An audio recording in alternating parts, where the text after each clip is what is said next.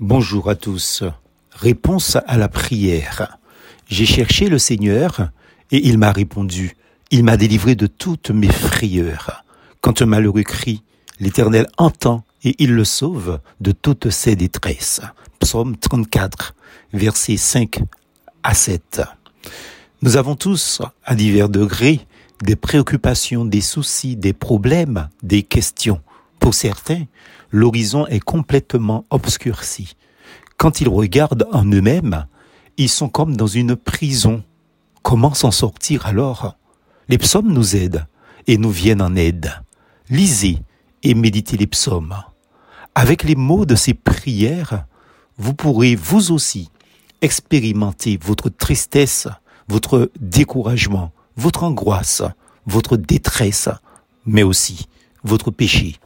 Oser parler à Dieu et avoir l'humilité de tout lui dire est un pas vers la guérison et aussi la délivrance. Dieu voit vos larmes, entend vos cris, ainsi que vos supplications.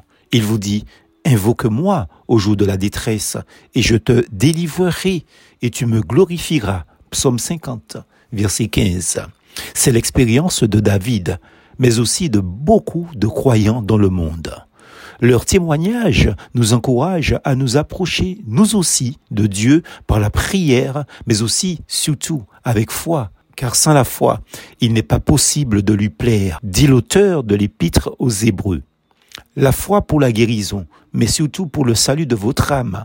Peut-être l'épreuve de la maladie est le moyen que Dieu a choisi pour vous amener à lui afin qu'il vous sauve, qu'il sauve votre âme. Criez à lui, il vous répondra et vous pourrez aussi en rendre témoignage à vos proches et dans votre assemblée. Souvenez-vous-en, Dieu est plein de compassion. Il est tout proche de ceux qui s'attendent à lui et sa présence change toute leur journée, toute leur vie.